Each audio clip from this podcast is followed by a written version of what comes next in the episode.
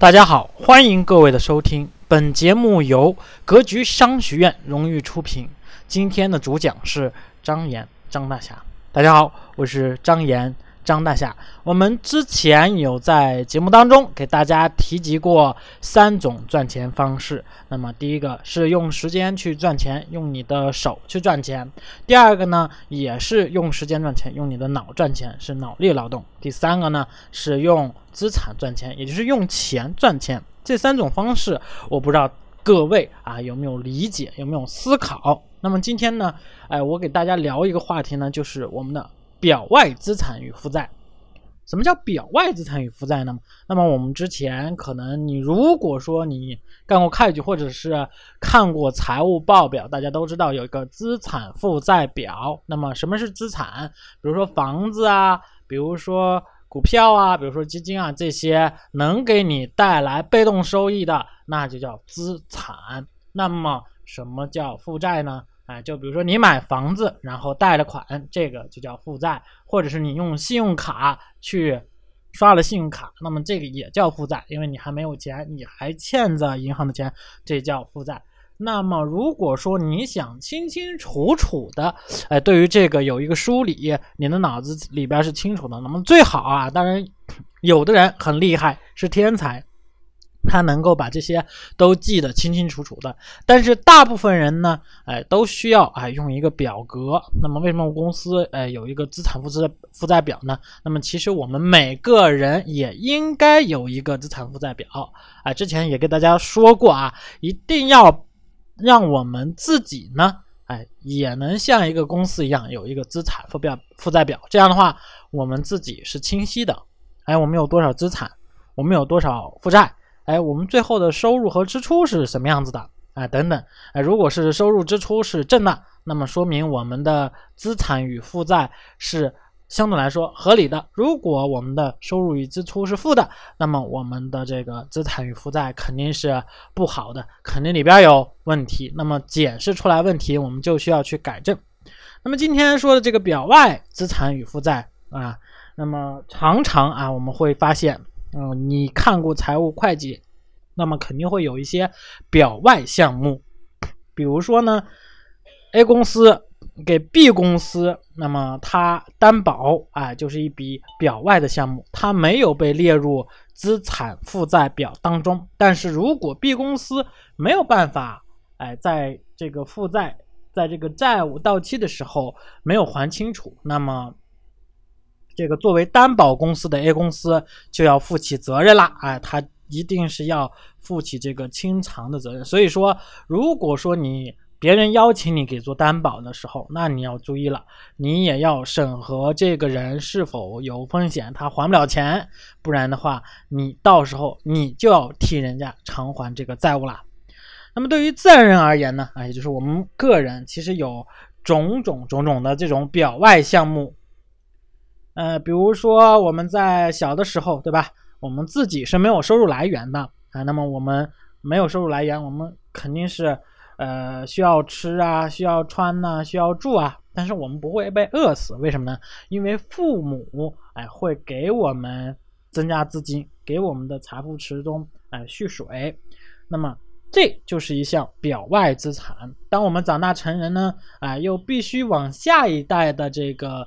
呃，他们的身上去贴补资金，那么表外资产呢，其实是我们人生的一个大的财富啊，特别是第一项时间啊，这个强调再三，时间是最大的表外资产之一啊。那么时间就是什么呢？就是生命。那么时间对于每个人其实都是公平的。那么你的生命是怎么活、怎么过，这个是很重要的。好的，那我们说这个时间、生命是第一表外资产。为什么是第一表外资产呢？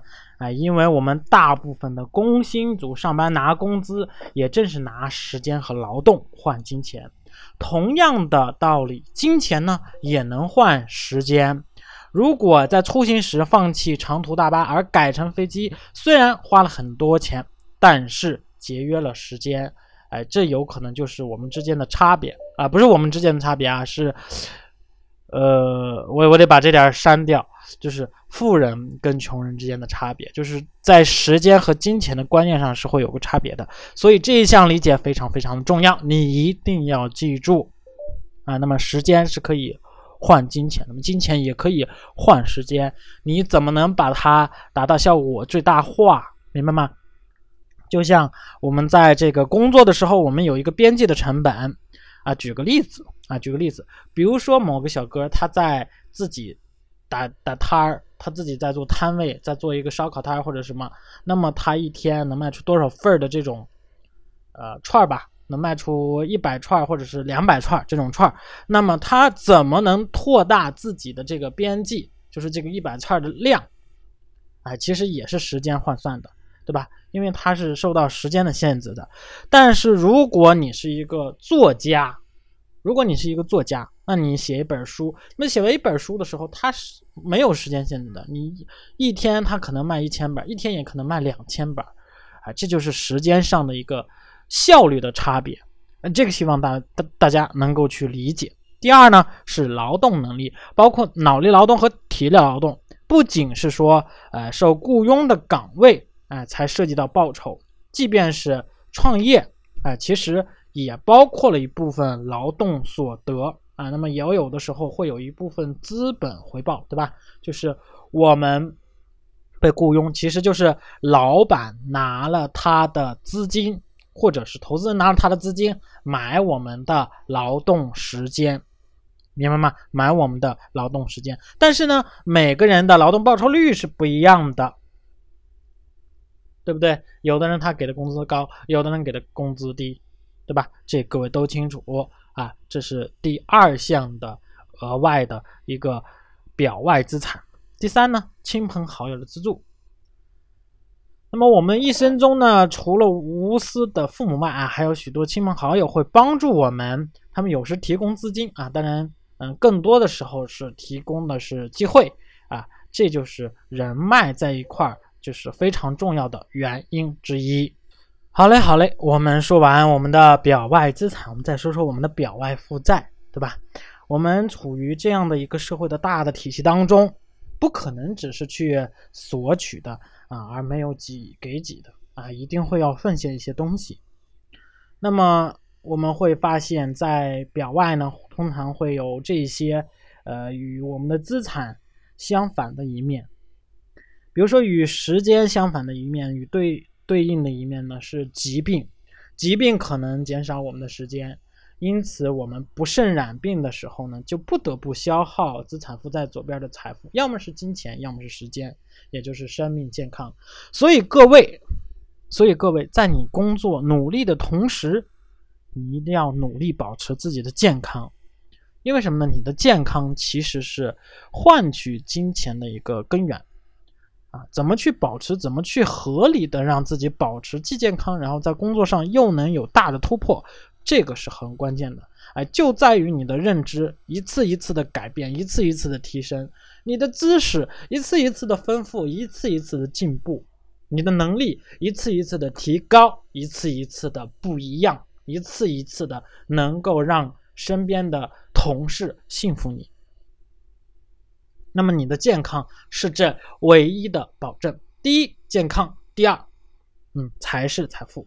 然后我们再看第二项负债，表外负债，赡养老人、养育小孩其实这都是我们每个人应尽的义务啊。它会消耗我们的财富，哎，形成一个开支，这个不可避免。但是想要。我们的父母过上更好的生活，想要我们的孩子能够受到更好的教育，哎，不再像自己那样啊，就这么浑浑噩噩的过了前十年、二十年，甚至那些 在课上啊，在这个小学、初中啊，有的课上还体罚老师，甚至本来他们讲课不好，还怪学学生不好，真的有这样的老师啊。当然这个。呃，不是说批评老师啊，这个是，呃，是说一个现象，就是教育资源的分配是不均衡的，因为，呃，每个地方、每个城市它都是有差异的。为什么很多人，八零后、九零后更愿意来一二线城市？因为他想要孩子们教育受到更好的教育，真的是有差别的，真的是有差别的。然后其他其他的负债，比如说呃人情，对吧？哎，当你朋友找你帮忙的时候啊，你是否会呃考虑伸出援手？又比如说突发性事件，对吧？比如说这个呃车祸呀，或者崴着脚啊这样的类似的这个情况啊，还有就是你的精神财富啊，当你受到打击的时候，可能啊这个可能啊，当然我们要锻炼我们的抗打击能力，可能你在精神上也会受到这个敲打。那么这个是呃负债。那么，在整个的我们人生的过程当中啊，会有很多这样的资产与负债。那么，我们唯一做的是什么呢？唯一能够去做的是增加我们的资产，减少我们的负债，让我们的现金流量表是正向的。不知道今天各位收获几何啊？那么，嗯，我留一个作业吧，留个作业，就是各位去梳理一下各自的。资产与负债，哎，你的现金流量表是什么样子的？好嘞，今天就到这里。各位如果有问题，欢迎联系张岩张大侠，微信九八四三零幺七八八。期待更多丰富的知识。我希望你听完之后说我懂了。谢谢老师。